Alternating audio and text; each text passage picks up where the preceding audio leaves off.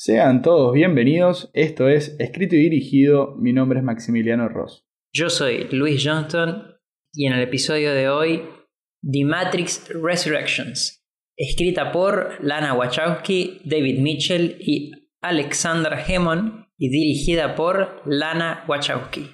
Welcome to Jurassic Park. I'm sorry, Dave. I'm afraid I can't do that. The name's Bond, James Bond.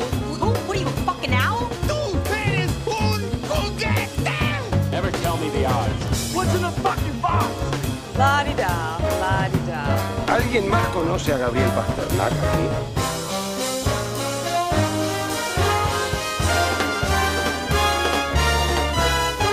Not, not quite my tempo. Pasamos al cast de esta película. Retomando el papel de Neo o Thomas Anderson, de vuelta tenemos a Keanu Reeves, a Carrie Ann Moss como Trinity o Tiffany, Neil Patrick Harris como el analista, Yaya Abdul Maten II como Morfeo, Jonathan Groff como un nuevo agente Smith y Jessica Henwick como Bugs. Película que su título en español a mí siempre me llamó la atención porque en español es la primera, Matrix solo, y ahora es Matrix Resurrecciones. Porque no tiene sentido, porque Matrix deberían traducirlo ya a Matriz. Ay, no. Pero no, ojo, pará, ojo, ojo, ojo, pará. A mí me encanta que, que hayan dejado Matrix, ¿entendés? Me parece fascinante. Vale, vale todo, todo, juega. Porque la matriz sería que te pones a hacer matemática, malísimo. Estoy pensando, estoy armando ahí las filas y columnas. Ahí está, tal cual. Que está bien, va con la Es película, que, ¿eh? Tiene es que va con la película, pero creo que, que quede así, que quede el concepto de que Matrix es como algo más abstracto, inclusive lo hace mejor todavía. Vamos a dar un poco de la sinopsis de esta película sin spoilers, como hacemos siempre. Difícil de definir, porque creo que hay que empezar diciendo que es una continuación de la última que vimos en 2003 y trata de un... Bueno, el título no te deja mentir. Trata de un nuevo comienzo en la historia de los humanos que están tanto dentro de la matriz, de la Matrix, para no ser boludo, y los que están afuera, porque es todo un cambio, digamos. Y, cómo van a resurgir estos personajes. A ver, saquémonos las caretas. Si vos estás por ver Matrix Resurrections, es porque ya viste las anteriores y estás eh, dudando cuándo ver esta, o porque te chupa un huevo más o menos todo, toda la franquicia, así, y esto ya lo sabías de antes. Pero todos sabemos que, spoiler alert, Neo había muerto y bueno, Trinity también en la tercera. Entonces sí, tiene que ver con eso. Sí, eso es algo que a mí me llamó la atención. Bah, no es que me llamó la atención, pero yo pensaba primero, bueno, en realidad ninguno de los dos había visto ninguna previo a un mes. Para ambos creo que fue una muy grata y linda sorpresa. Toda la trilogía, más allá de que quizás una mejor que otra, pero toda la trilogía fue una grata sorpresa. Pero previo a eso yo pensé que solamente iba a ser una continuación de la primera, como siempre había escuchado que la 1 es gloriosa y las otras dos ni las veas. Y no, no, bastante orgullosa Lana sola en este caso de, de lo que hizo en 2 y 3 y continúa con todo, o sea, no es que asume que solamente viste la 1. Claro. Es que sí, yo había escuchado muchas veces eso de que las 2 y 3 arruinan a la 1, lo cual me parece incorrecto desde mi punto de vista. De hecho, yo creo que el que dice eso es porque no termina de entender a la 1 y no me malinterpreten, entender es como una palabra bastante abarcativa porque hay muchas formas de, de interpretar esta película, ya llegaremos a eso en la parte con spoilers. Yo lo que me arrepiento en realidad de ahora de ver la 4 es no haber visto todas en un mismo día. O sea, haber empezado un sábado a la mañana, si alguien, conocen a alguien que no vio ninguna y quiere verlas, le diría, sentarlo en una silla, hacerle como en la naranja mecánica, abrirle los, los párpados hasta que no ven más y que esté 80 horas mirando las cuatro películas. Mostrarle Sí, la Matrix. y, oh, salís con la cabeza reventada, pero. Pero es, es como que salís medio cambiado de ahí, te deja pensando. No es una película que. Ah, bueno, sí, terminaron 2 horas 28 que dura en este caso. Sí, es un poco larga. Y se acabó. No. Es una película que te deja, te deja pensando. Creo que vos la, la acomodás para interpretarla en base a lo que sentís y lo que te pasa. y en eso le vas dando tu propia explicación y bueno, como todo, hay algunas cosas que le das más importancia y otras que no tanto, pero no, es, es una trilogía, bueno, era una trilogía, ahora ya son cuatro, pero realmente una de las mejores franquicias de la historia del cine que, que yo creo que, siguiendo así hablando un poco de la 1, lo que tiene de bueno es que es como que te dice, vos empezás a ver la película y más o menos sabés si estás preparado para verla. O sea, a mí me pasó eso en realidad.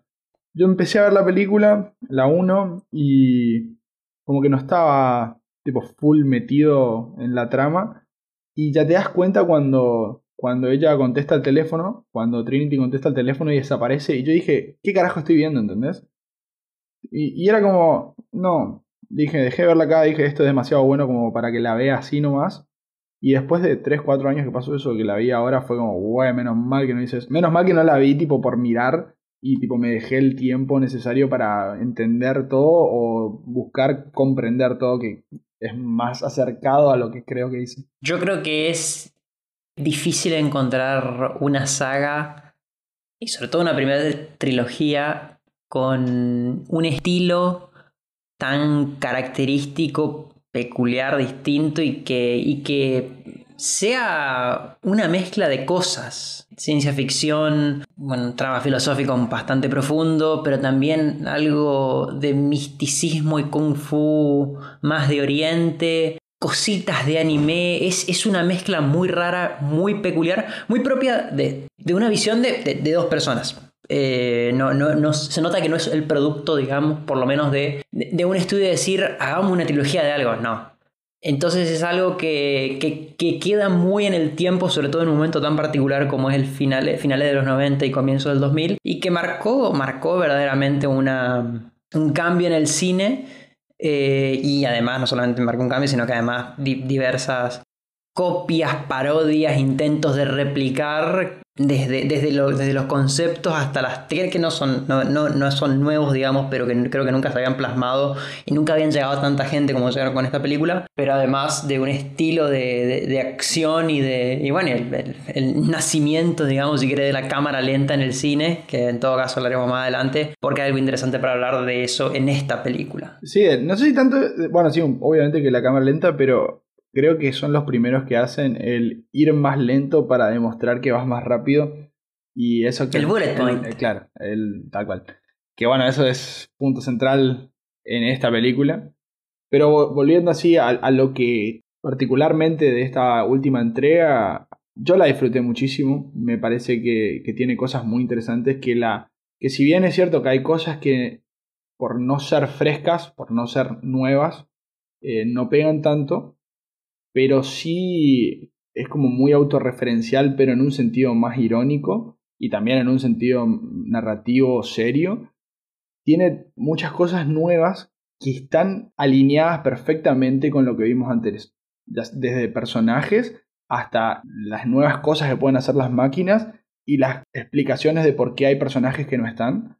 Yo creo que todo eso que podría haber sido súper caótico termina funcionando todo bastante de forma armónica y si bien es cierto que es una película que nadie necesitaba, está bastante bueno que esté, o, o yo lo siento de esa manera. Comparto, comparto 100%. Yo creo que eh, la gente a la que, a la que no le gustó, que entiendo, que me parece muy legítimo el que no, el que no te guste, eh, va más eh, por esperar algo simil a la primera, pero me parece que si te gustaron Además de esa, la segunda y tercera parte, me parece que esta te va a dejar, también te va a gustar, te va a dejar un sentimiento bastante grato, porque de vuelta, si te gustaron esas es porque te gustó donde profundiza, te gustó más allá de, de, del primer mojadita de pie, digamos, que haces en la 1, esta continúa con todas las, las vueltas de tuerca que hace, que me parece que, como bien vos decís, muy meta todo, pero me parece que, que, funciona si sentís algo, algo quizás más emocional con esta, con esta franquicia y con estos personajes. Y en un momento tan particular como es eh, desde el 2000, sobre todo 15 en adelante, que tuviste reboots o, secuelas de diferentes franquicias, Star Wars, Spider-Man, demás. Venís con esto y haces algo que vi que muchos la comparan con The Last Jedi. Me parece interesante, me parece que puede ir por ahí, pero me parece que tiene como diferencia quizás Parece el fan de Matrix es como que lo, es, más, es más receptivo en un buen sentido a, eh, a cambios que quizá el de Star Wars. Y además que al ser del creador original, que eso sí me parece que fue muy importante que esté Lana presente dirigiendo esto, Y escribiendo. parece que... Y escribiendo, es verdad, que logra que se acepten los cambios porque está bien, es tu bebé, vos podés hacer lo que quieras con estas películas. Sí, yo creo que quedándonos con eso de los, de los fanáticos de, una y otra saga, yo creo que esto sale en el 99 la primera y los que eran conscientes de alguna manera, pues nosotros teníamos pocos años, inclusive aunque lo hubiéramos visto, y fueron creciendo con esta película, es como que fueron entendiendo, le fueron dando diferentes interpretaciones, como que fueron cambiando junto con su interpretación de, de lo que vieron en el pasado.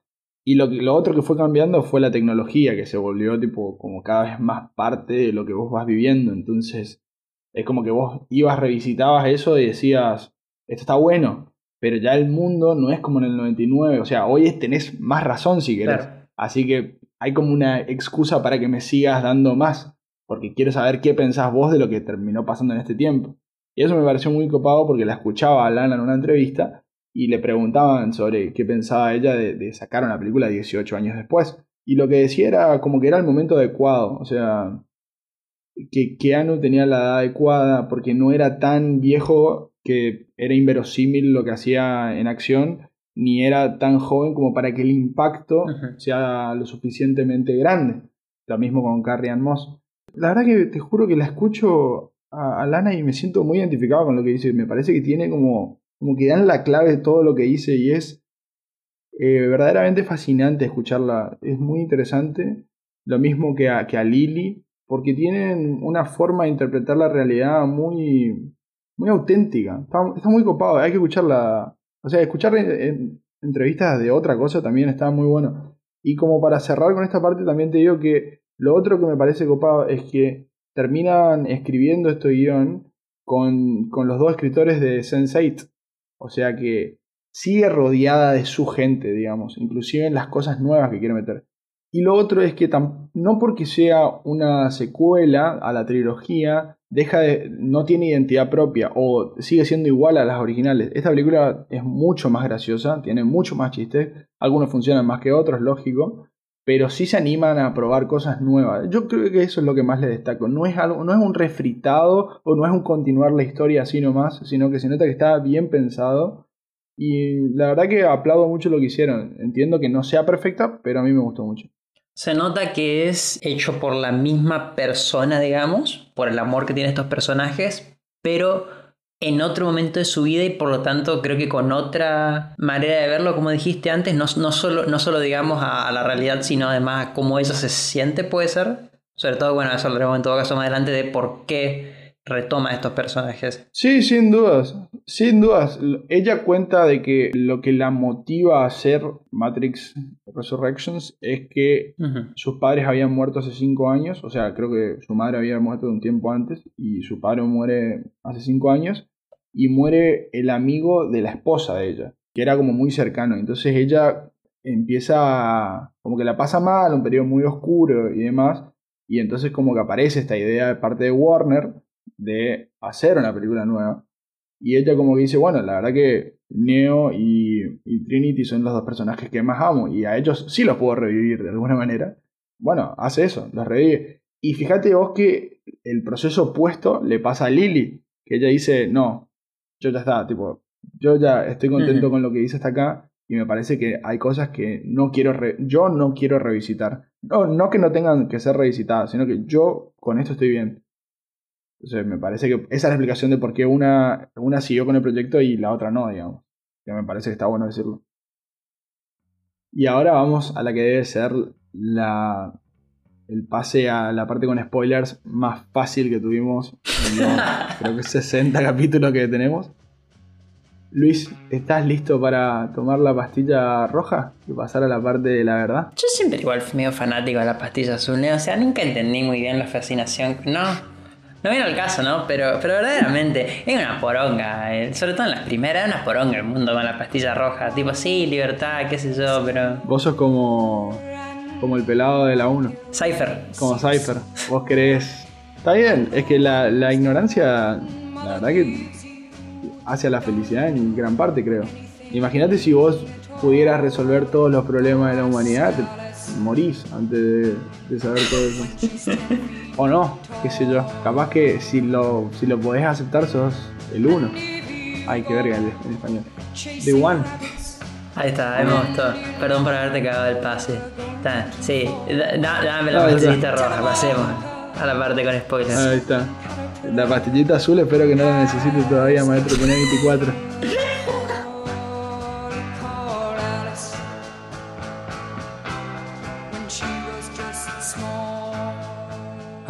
Que estamos entonces del otro lado, boludo, básicamente con ese comentario que hiciste de que sí o sí Warner iba a hacer una secuela o una continuación de las Matrix independientemente de si est- estaban subidas a bordo las hermanas o no, básicamente dijiste la, la trama de la película con eso, ¿eh?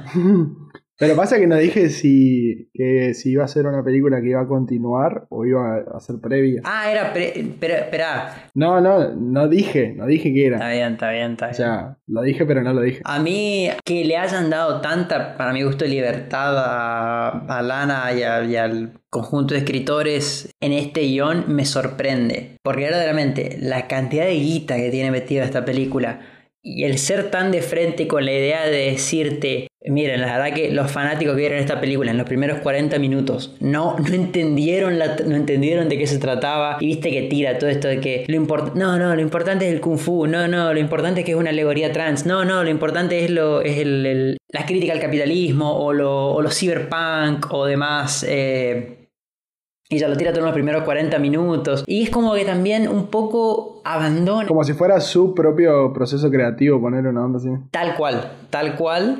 Eh, de paso te tira esto de que, no, ¿sabes que las píldoras, las pastillas, esto? Era una idea, pero no sé, se lo tomaron demasiado a pecho. Y es verdad, es, es verdad, eso, eso es algo que uno de los escritores, sí, se lo tomó muy personal y hizo que era una pieza con respecto a que le molesta que, que se haya tomado tan en serio, pero de mala forma, digamos, lo de la idea de la pastilla roja te hace ver todo, te abre puertas a cosas. Y no, el punto del punto de la película original es que, esto por lo menos lo que considera él, es darte cuenta, como digamos, hace Neo que estás en la Matrix, pero seguir tu vida. No, no una cosa de, de- de rebelión que es como que te quedaste con lo, con lo de la primera película, está bien, pero no avanzaste con la, con la idea de la trama.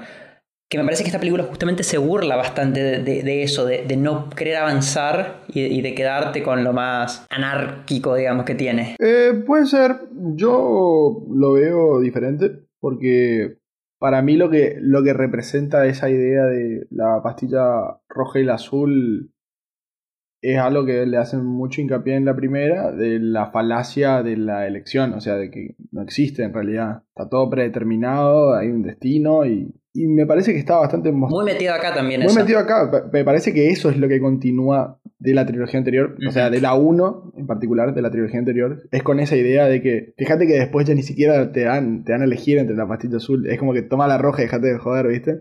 Porque me parece que es eso. O sea, la 1 tiene esta idea de que el personaje Cypher, no, no sé si estaba tan seguro en el momento, no, no, no hay forma de saber si estaba tan seguro en el momento de tomarlo o no, pero él toma la roja también. O sea, para mí si alguien viene y te dice, che, lo que vos estás viendo es una mentira, no importa que sea la realidad, vos la vas a querer tomar. Claro. Si hubiera una elección en realidad, es o sería que cuando vos conociste lo que es la verdadera realidad o lo que fuere, vos podés elegir si querer seguir batallando o querés volver a la Matrix.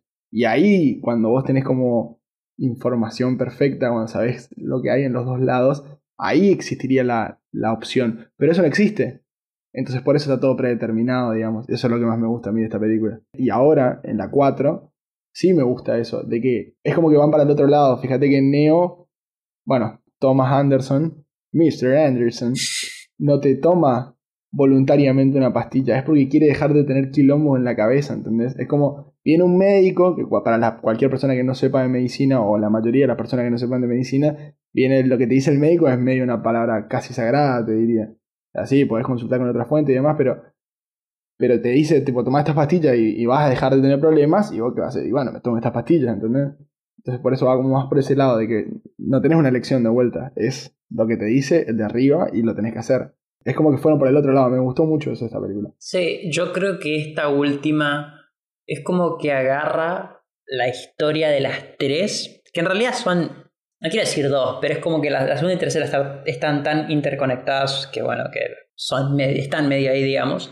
Pero es como si esta última, en el primer acto, critica un poco a la 1 y habla mucho so- sobre la 1 en particular. En la segunda y tercera parte de esta, de la 4, hace un cambio fuerte también con, con lo que presenta la 2 y la 3. Inclusive algo que decías antes de, de Mr. Anderson en este momento, esto de que está temeroso. No es como antes que, estaba intrépido por seguir, por avanzar, por conocer más. Acá, acá directamente no quiere saber más nada de esto. El tipo que, que, ya, que ya está. Algo que, que me da gracia es que, si bien queda, digamos, durante la película esta idea de que, de que él quiere escapar y por eso ah, crea, digamos, este, este, este módulo que, que, lo, que va a funcionar para despertarlo, el de la Matrix, es como que nunca queda muy en claro. Él quiere volver a ver a Trinity. El resto no le importa mucho. O sea, la idea de salvar. Fuiste el uno, salvaste esto. Sí, sí, pero no, no, no. Es ajeno ya. Es, es, algo que ya pasó, es algo que él pudo avanzar. Siento que es medio una cosa así el proceso de, de, Lana de, de decir. Sí, yo hice esto, pero después seguí. Y no, no, no, no. Fíjate que todos los otros lo, mencionan todo el tiempo. Como que podías volar, podías hacer todo esto. Fuiste el salvador, qué sé yo. Y bueno, y, y, Neo está. Sí, pero, pero, pero ya pasó, yo avancé a otras cosas. Yo no, no sé si lo, lo vinculé tanto con lo de Lana, sino como que fue más una cosa de. Fíjate cómo es el subconsciente, o sea, mirá lo, lo poderoso que es cuando no pensás en algo, ¿entendés? Y por más pastilla que vos le metas para decirte esto es lo que tenés que sentir y esto es lo que tenés que pensar, como tu instinto, tu, la persona que verdaderamente sos o que tenés que ser, uh -huh. siempre va a salir a la luz siempre lo pensé más como ese lado. Sí, puede ser lo de Lana también. La verdad que no se me había ocurrido para nada. Y por eso creo que es tan... No quiero todavía meterme en todo lo que tiene que ver con Io y, y, y, el resto de los personajes nuevos. Pero yo creo que eso es lo que más me gusta de, esta, de este nuevo villano. Y a diferencia de, del arquitecto, que se ven en la 2 y la 3, es un tipo como que, que sí puedes empatizar mucho más. Porque sí son palabras que escuchas mucho más seguido, sí son sí tiene una explicación súper lógica, súper comprensible, a diferencia de la que te da el arquitecto, de por qué las cosas funcionan como funcionan. Neil Patrick Harris es un crack, o sea, en, en esta película está muy bien. Y, y, el personaje este es, es tan bueno que, que, es como que su explicación encaja en lo que vos estás diciendo. Y de hecho, en algunos momentos es como que te hace decir, no me vengas con, con que esto es tipo supercampeones y al final era todo un sueño. Porque dije, no, ahí me. Chao. me odio. Me odio por haber creído todo esto. Y si bien es lógico que voy a decir, no, no puede ser que en 40 minutos termine la película y no va a ir por ahí, claramente, sí estaba muy bien logrado todo lo que sucede en el medio. Y, y hasta, que el, hasta que el gato se llame Deja Vu es un lindo easter egg y me parece que está bastante bueno. Pero sí, lo lleva más para ese lado. Lo mismo que a mí lo que me, me llamó más la atención es quizás la parte de, de, volver a la 1 en el sentido de que él vuelve a ser un, un, ciudadano promedio común sin nada para contar, sin nada para decir, a pesar de que es uno de los mejores desarrolladores de juego de la historia, pero sigue siendo un tipo un tipo gris, digamos. Y de hecho lo que me pasaba a mí es como que sentía que él era Truman, digamos, de, de Truman Show, la película de Jim Carrey. Es como que lo veía así, ¿entendés? Como que el resto de los personajes veían algo en él, pero que él no se veía en sí mismo. Y era como que, ¿por qué todos me tienen tan arriba si es como que soy un boludo que hace juegos? Pero al mismo tiempo, yo sé que no soy algo más que un boludo que hace juegos. Y ese ida y vuelta estaba muy bien logrado. Te vas a una pregunta, ¿qué te pareció Jonathan Groff como, como el agente Smith? A mí me gustó mucho él. O sea, me parece que, que entiende la esencia, pero creo que la voz es, es una pelotuda, es lo que estoy por decir. Pero como la voz no es la misma, cuando le dice Mr. Anderson, eh, me hace perder un poco a mí de la fuerza. Pero el flaco está, está re bien, me encanta lo que hace, me parece que entiende bueno. lógico lo que había que hacer. Ahora, esto había escuchado yo en un video de un, de un creador de contenido que se llama Legan de la Sabia, de la con doble L y Sabia con B corta, que es alguien al que, que yo sigo bastante, que me encanta lo que hace, es buenísimo. Y él decía como que le molestaba, algo que yo no me había dado cuenta, que le molestaba de que Smith sea más fuerte que Neo y que Trinity. Viste que Smith al, al final puede moverse a la misma velocidad de que, que el analista, pero Trinity y Neo no. Y es como que yo tengo una ida y vuelta con esa idea. Es como que digo, entiendo por qué puede ser, puede estar a la altura del analista. Ahora, no sé si entiendo por qué tiene que estar haciendo una alianza con Neo. Es como que me gusta, pero viste cuando algo te gusta, pero no, no podés terminar de entender por qué. O sea, es como que decir, ¿sabes que la explicación, guárdatela porque prefiero hacerme el bol. Bueno, ahí está, de vuelta esto. O sea, capaz que si me da una explicación, dejo, se me pierde esa ignorancia y deja de funcionar para mí. Entonces, como que dije, bueno, cuando pude empezar Claro. a buscar eso, dije, no, ¿sabes qué? Déjalo ahí, escondelo, me chupo un huevo, dame la pastilla azul y a la verga. Y déjame creer de que está bueno esto. Y. Pero que a vos, a vos no te gustó tanto. A mí lo que más me chocó es lo de que Morfeo empieces. O sea, el que, tipo, digo, es igual a Morfeo y empieza siendo el agente Smith. Es como que dije, ¿qué onda esto? Pero terminó siendo un buen giro. Terminó siendo un buen giro. No, a mí, a mí- a mí tenía to- la verdad es que tenía todas las de perder eh, Jonathan Groff porque obviamente Hugo Weaving creó este personaje y bueno, lamentablemente no pudo estar, por lo que tengo entendido, por problemas de agenda. Eh, Bueno, no sé, me parece raro, es como muy... Es una lástima. Está haciendo una adaptación teatral de una obra suiza. Ah, la mierda. The Visit se llama. Bueno. Eh, Pero no podía. Bueno, otra de las pérdidas que O no tenemos... sé, o hay otra explicación que, que capaz que no, se, no salió. Puede eh, ser eh, bueno, esta, esta es la que se pusieron de acuerdo. Eh, Viste otra- que otra- Lawrence Fishburne quedó medio caliente.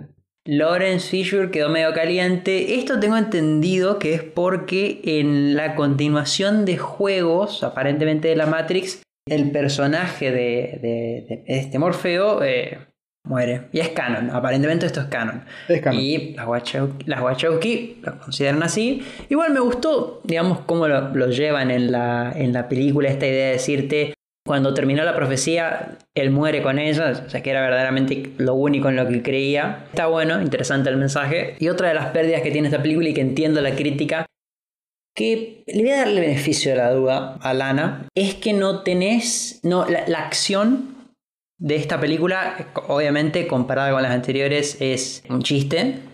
Eh, primero porque no vuelve, digamos, el coreógrafo de las, de las anteriores, que es uno de los mejores coreógrafos, digamos, de, de peleas de, de artes marciales, de películas, no regresa. Por lo tanto, es, es una pelea más. Al- Algo que en todo caso haya hecho muy particular la anterior saga, a la, a la saga original, digamos, eh, no regresa para esta. Se nota. Pero, y acá viene algo interesante, que no sé si notaste, es que ni Trinity ni, ni Neo en ningún momento golpean a alguien. Nunca golpean. Hacen, como, viste, como No esta cosa de... Ah, como de separarlos, claro. Con la fuerza. Claro, hacen esta cosa. Supuestamente es como una- es, es- es con esta idea de que resucitados, es como que su pelea ya terminó. Buenísima, no, no la había visto. Porque no me cerraba, porque verdaderamente Keanu Reeves hace dos años lo teníamos reventando a toda la gente en, en John Wick 3 y va a seguir en John Wick, entonces no me sonaba, me sonaba raro, digamos, como que puede estar viejo, sí, pero raro. Eh, bueno, no, aparentemente es por eso. Y hablando de John Wick, y me permite tirar este primer dato curioso, ¿tú sabes que... Era como te voy a agarrar del ala. Era como te voy a agarrar del ala. Dale. Sos malo, ¿eh? El marido de Tiffany, o sea, de Trinity, Chad, Ajá. es, es el. Es, Sí. el, es el. Ah, es que ya, ya te viendo, ya, ya lo sabes. Qué triste. Pero ¿sabes qué te va a? Te va a. Para los, los- los- oyentes, el marido, digamos, de, de, de Trinity, Tiffany, es Chad, que es. Podríamos decir un falso Neo. Es. Exacto, un falso Neo. ¿Y por qué un falso Neo? Porque es no solo el director de las, de las películas de John Wick, sino además era el eh, doble de riesgo de las Matrix originales y bueno, de, de Keanu sobre todo. Entonces es verdaderamente el Neo falso. En realidad, el Neo falso Ay, no. es el marido de Carrie Ann Moss, que se llama Steven Roy. Y vos dirás, ¿quién carajos es Steven Roy? Bueno, si bien es un actor que ha hecho otras cosas que están buenas, Hizo Matrix. estuvo en Matrix, en Matrix Resurrections.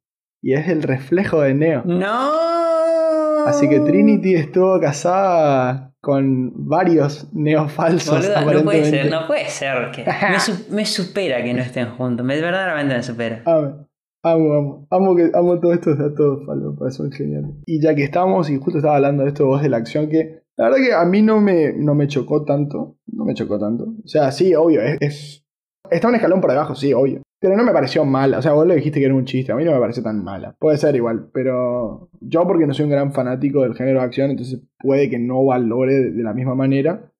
¿Sabes qué me pasó a mí cuando vi la, sobre todo la 2 y la 3? Te lo dije ni bien la vi y después empezamos a encontrar otros parecidos. A mí me hace acordar, tiene muchas cosas en común para mí Matrix con cosas de Tarantino.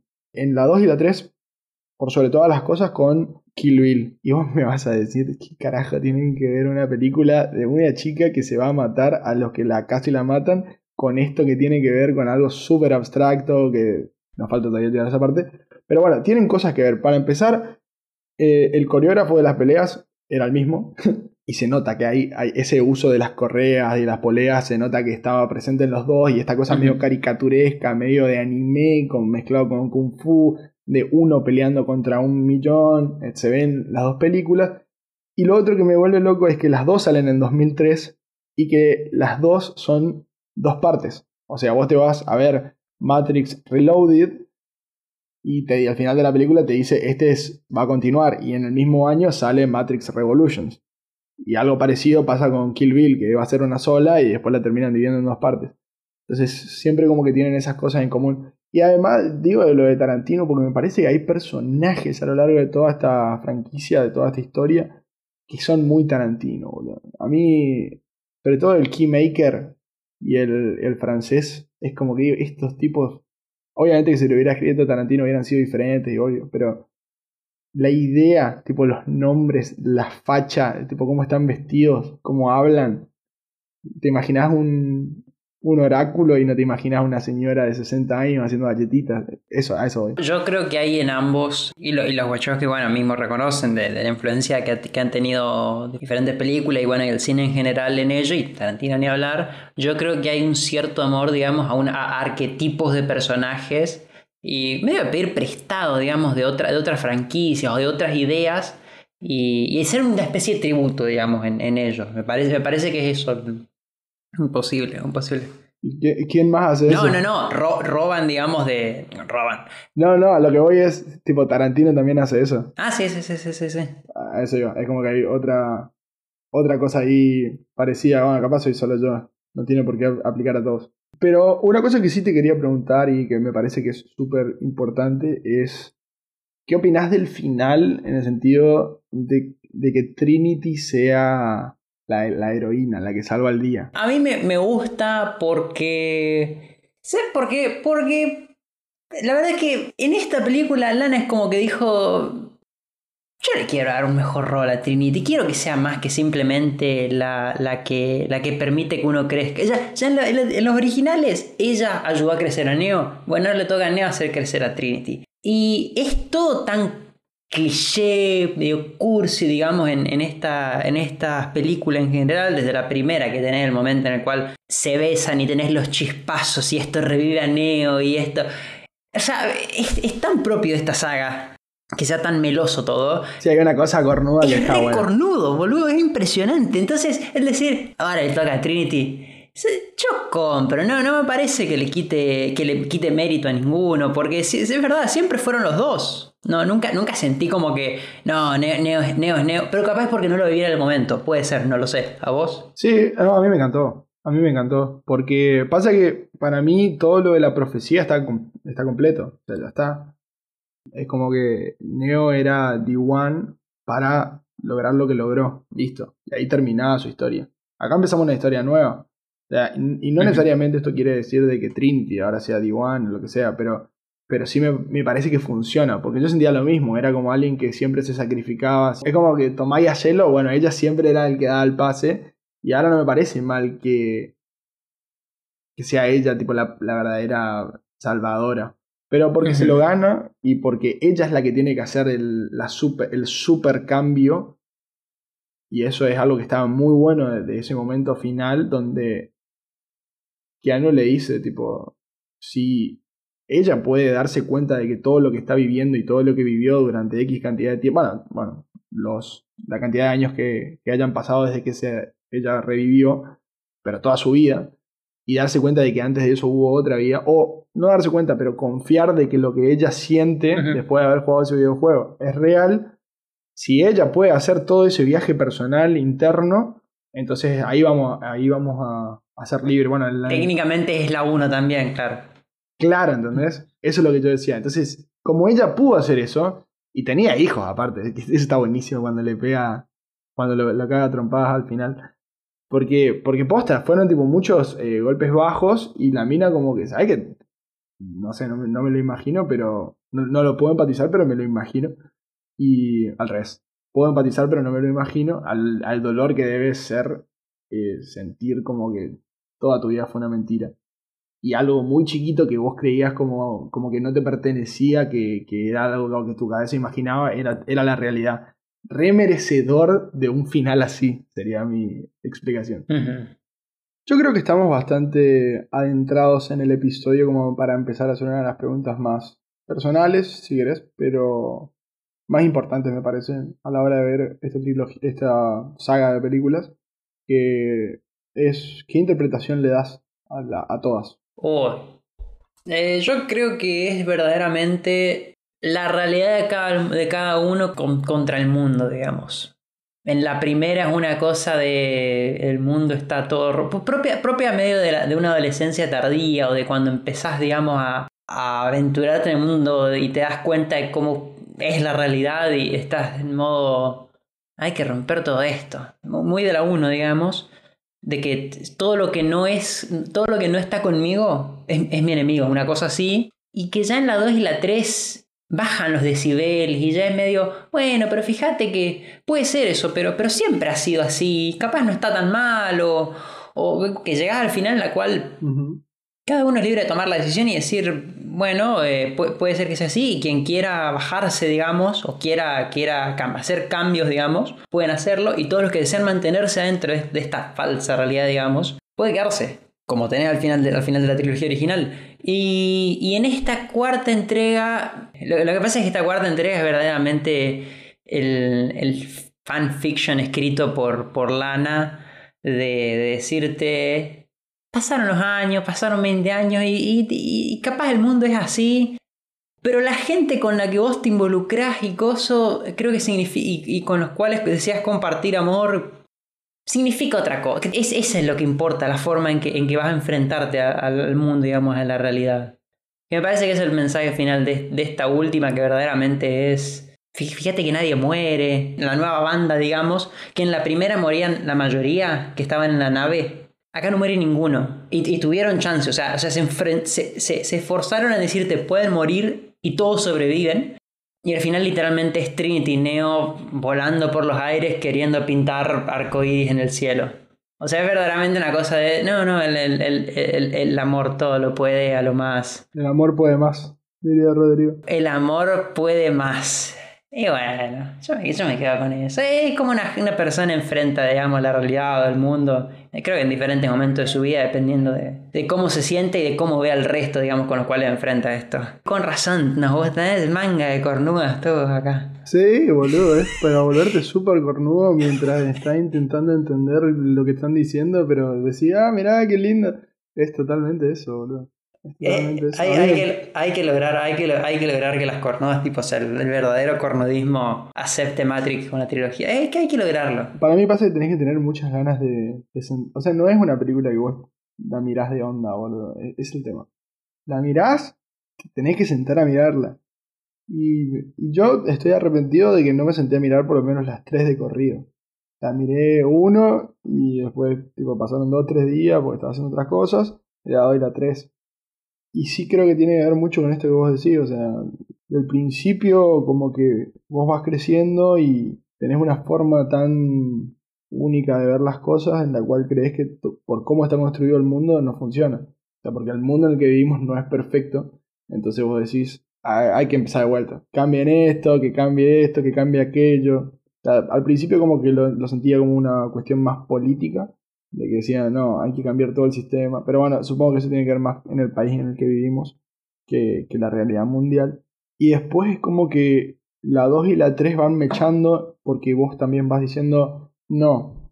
O sea, al final no es que era todo una cagada, no es que era todo horrible, no es que hay que tirar todo por los aires, sino que vos tenés que aprender a, a formar parte de- del sistema y cómo está conformado. Y para formar parte de ese sistema tenés que ganar algunas batallas y perder otras. Por eso la última, la última es la que me duele un poco más, porque yo entendía, o sea, la última en el sentido de las personas, de los que tomaron la pastilla roja, de los que viven en Ayo, porque siento que todos los que estuvieron en la primera trilogía hicieron un esfuerzo gigantesco para ganar algunas batallas y perder otras, y miles de vidas y demás, para conseguir un grupo de gente que esté dispuesto a seguir salvando a otras personas. Y si bien entiendo que no está nada mal lo que terminó haciendo Niobe, porque entiendo que la mina hizo el mismo análisis y dijo, murió mucha gente, tenemos que dejar de que tenemos que estar contentos con lo que conseguimos y crecer para, para adelante, ¿no?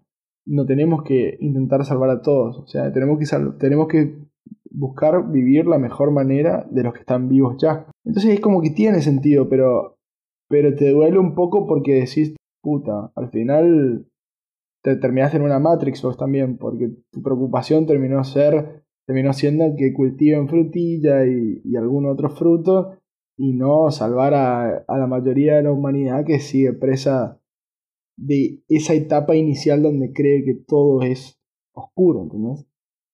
Y también un poco por eso es que existe, crean otra ciudad. Porque bueno, es como que Zion representaba todo lo que son las guerras y son todas las personas que querían tipo liberal o, o cuando la mayoría, porque eso tampoco nunca queda claro.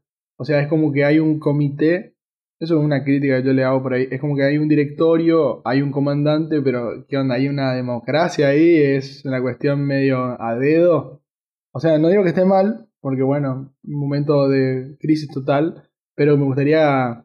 Era la- no sé si la película tiene que interiorizar acá, pero sí pensaba eso, ¿viste? Me gusta, me gusta porque eso, eso de Star Wars lo trata, viste, que tenés el Senado y te muestran cómo eran las políticas. Vos querés, vos querés Star No, Warsar. no, no, perdón, me retraigo. Te hicieron todo bien, hicieron todo bien. Pero, pero sí, sí es como que me gustó que Nairobi quede como eso, ¿no? Como que la capitana de los que queremos vivir bien y, a- y cerrar los ojos. Hacernos los boludos como que no hay gente que todavía está atrapada y que si tuviera la posibilidad, eso que hablábamos al principio, le gustaría salir. Claro. Y me parece que eso está. Eso es bastante importante y por ahí. eh, Es que eso es lo que tiene la película. Tiene tantos, pero tantos conceptos que es lógico que a algunos tipo, le des más importancia que a otros. Entonces es como que en algunas cosas vas a estar en la Matrix y en otras vas a saber que no estás en la Matrix. Está bastante buena esa, esa idea de poner tantas cosas y que todas sean importantes, pero que todas funcionen igual. Me encanta de, ella como creadora de. como contadora y creadora de historias, me fascina.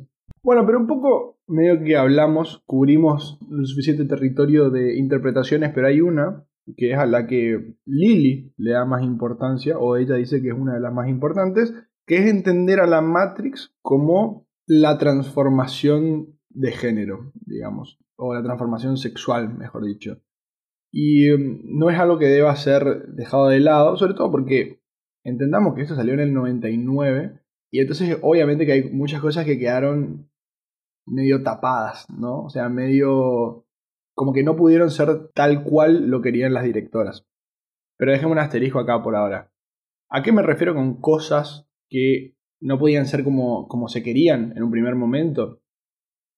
Había un personaje que se llama Switch en la, en la 1 y la idea era que ese personaje sea en la Matrix mujer, pero que fuera de la Matrix sea hombre.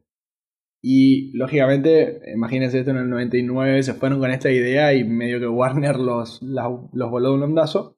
Pero era algo medio premonitorio de lo que vivieron ellos. Ellas. Eh, esto no lo digo yo, no es algo que se me ocurre, sino que lo dice Lily en una entrevista con Netflix. Que estaba, dura cuatro minutos. Estaba muy buena esta YouTube. Me llama la atención igual que. Y, bien, bien por ellas, digamos, en el sentido de dejar que la película hable por, por lo que ellas quieren expresar y no tener que, que materializarlo tanto. De que en esta película, por ejemplo, por lo menos sintieron que no hacía falta. O sea, sintieron que la misma película hablaba por lo que representa la Matrix. Fíjate que no tenés, no tenés ningún personaje que, que tiene este cambio de género fuera y dentro. Me parece interesante, me, me- me parece que habla, habla bien de, de, ellas, digamos, de dejar que, que el espectador arribe sus propias conclusiones, digamos, dejar que cada uno li- libre interprete todo, como, como supone que tiene que ser el cine, creo. Recontra. Eh, sí, yo estoy de acuerdo. Para mí el cine tiene que ser así. O sea, vos podés crear algo y podés tener tu interpretación y me parece bárbaro. Pero no porque, no porque vos hayas creado algo le tenés que imponer tu interpretación al resto. O sea, de hecho es por eso por cual el motivo por el cual muchas veces las películas no funcionan, porque te quieren decir lo que vos capaz que lo puedes descifrar solo, o vos descifraste otra cosa, o le diste importancia a otra cosa, porque tu vida es distinta a la del director y demás. Entonces es como, hay un tira y afloja ahí, ¿viste? Porque yo lo creé, sí, está bien, pero vos crees que lo creaste porque también crees que yo lo vea. Y ahí, yo creo que esa la- ahora las Wachowski entendieron perfecto, y en ese momento también. Porque lo que le preguntan es si, porque esto, como dijimos, fue en el 99, pero en ese momento, algo que quizás no se sabe, o yo, yo realmente no sabía hasta que me puse a, me, me metí más de lleno en, en- en su filmografía, es que ellas en, antes eran hombres. Iban pasando por esa, por esa transición, iban pasando por esa etapa, y, lógico que Matrix tiene mucho de eso, entonces me parece muy, no solo muy valiente, sino que me parece también bastante arriesgado porque en ese momento quizás no se le daba tanta importancia o, o nadie como que le, lo, lo llevó para ese lado, a pesar de que ellas quizás sí querían que se lo lleve para ese lado, sino que fue años después que empezó a decirse, che, pero Matrix es una historia tipo pro transgénero y no, no, no, pero sí, mirala de vuelta y la mirás de vuelta y es como que le cambias la óptica y decís, ah, sí, la verdad que, la verdad que re contra remil puede ser, ¿viste? Me parece bastante creativo y bastante inteligente. Inteligente es la palabra. Yo creo que Matrix tiene muchas cosas inteligentes y, y esto, por eso digo que escucharlas a ellas es un placer y, y súper enriquecedor esa experiencia. Para pasar ya a dentro de lo que sería el final del episodio más o menos, quería preguntarte qué opinas de, de los sintientes, de estas máquinas que, bueno, justamente sienten. ¿Te gusta su inclusión? Mm, No, no existe, o no debería existir, o qué onda, o no, no, no tuviste nada al respecto, no se te ocurrió nada al respecto. Aclarando que los sintientes son justamente las máquinas que en todo caso Sienten. Gracias, Maxi, porque la verdad no me, no me acordaba, pero bueno, pero que sienten y que están del lado humano, digamos. Eh, no, me, me gusta porque, porque es algo que, es- que no había quedado muy claro, quizás. O sea, se hablaba de paz en la anterior película, ¿no? Y aquí incluso se avanza un paso más a decir, no, no, y, trabajan juntos. eh, que de vuelta va, va, va, con, va con esto de decirte, de ir madurando, de ir no solamente inclusive aceptando, sino buscando lazos, digamos, con, con, con los de, en este caso serían los del otro lado. Y hasta, hasta me gusta que inclusive lo, ya para seguir, digamos, la fantasía, Lana directamente no solamente los hizo, pa- pasaron de ser, viste, esta cosa medio de, de, de calamar o pulpo a ser, a ser retierna esta mantarraya. eh. Está bien, ya sé lo que se te canta. A vos es que a mí, a mí me gusta también, porque hay una de las preguntas que se hace bastante cuando uno empieza a mirar, eh, cuando uno pretende en realidad mirar o tiene que convencer a otra persona de mirar, le dice tipo, che, mirate Matrix y vos entras a mirar y decís, ok, pero son cuatro películas y después hay una, hay algo que se llama Animatrix que no sé qué es, ¿viste? Y bueno, yo vi, yo vi todas, es una antología de como si fueran mini episodios de historias de la Matrix. Para mí hay algunas que están muy buenas, hay otras que no tanto. Pero hay una de todas que se llama El Segundo Renacer, la parte 1 y la parte 2, digamos, duran 25 minutos. Yo lo encuentro en YouTube, está bastante bueno, si les interesó este mundo y demás. Que explican más o menos, más o menos, porque en realidad no explican todo, todo, todo, todo, toda la historia de por qué las máquinas se vuelven a lo que vemos en después, sino que explican una parte, como una parte de la génesis de todo esto. Y la explicación que, que termina surgiendo, es como un spoiler de eso, así que si no quieren escuchar adelante en 15 segundos, pero que, lo, que las máquinas eh, estaban siendo súper explotadas por las personas para, que, para sustituir lo que hacen las personas, sino que lo hagan las máquinas, más o menos lo que pasa hoy. Pero que en un momento como que los humanos se pusieron súper abusivos y ya eran dañinos y bueno, en el momento que dejaban de funcionar las mataban. Pero las máquinas, si bien no sentían, o sea, no, no, no es que, ay, me siento mal, sino era una cosa más de instinto de supervivencia. Y ahí empezaron a actuar en base a ese instinto de supervivencia. Y ahí fue como que dije, wow, está, está muy copado esa idea. Entonces, si tienen instinto de supervivencia, ¿por qué no pueden tener otros instintos? ¿O por qué no pueden tener otros sentimientos? Si lo que quieren es, si quieren seguir vivos es porque necesariamente sienten, decía yo. Bien de ciencia ficción. ¿no? Y bueno, es Sí, ciencia sí, ficción. sí, pero bien, bien pura ciencia ficción esa. ¿O no? Bueno, No. ciencia. No ficción. Ciencia. No, bueno, pero, pero ese es mi punto. Entonces, a mí también me gustó que, me gustó que haya existido eso. Bueno, y antes de finalizar entonces, Maxi, ¿cómo son los números de Matrix Resurrecciones? Empecemos diciendo que, que los números que voy a decir ahora están. Vamos a hablar un poco sobre todas las películas. Y que están todos en términos de precios del 2021 a dólares del 2021, digamos. El presupuesto para esta película es de 190 millones de dólares y, tiene una recaudación por ahora que si bien es un poco prematura, pero ya estamos bastante avanzados en el estreno, ¿no? En la fecha de estreno, es de 106 millones de dólares en todo el mundo. Y estos datos, la verdad que son un poco fuertes si los comparamos como por ejemplo con la original, cuando el presupuesto fue de 100, más o menos, y la recaudación fue de 773 millones de dólares. O sea, hay como que hay una razón de casi 8 a 1. La locura total. Y acá estamos hablando de que con la recaudación que tenemos hasta ahora no alcanza para cubrir con presupuesto.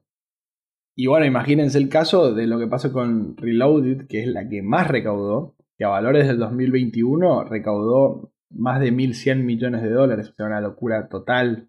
Y con un presupuesto de, obviamente, un poco más alto, de 226 millones de dólares. Pero es, sí, es verdaderamente fascinante y es un poco doloroso porque yo siento que esta película eh, puede, discutimos si está a la altura o no, pero no es, no es que desentona. O sea, estos números no reflejan lo que por lo menos yo y, bueno, nosotros dos vimos en la pantalla. Y creo que la mayoría de las personas que la vio es, es como esa cosa de el cine se está muriendo, ¿viste? Esa idea.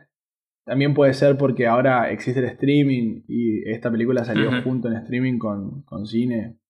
Puede ser. Pero es un poco doloroso porque no está bueno ver que algo que, que vale la pena, que vale el esfuerzo, que vale esos 190 millones, no se vea reflejado en la recaudación. Pero ojo, obvio, esta recaudación es solamente de cines. O sea, no está lo que entra indirectamente por suscripciones de, de HBO.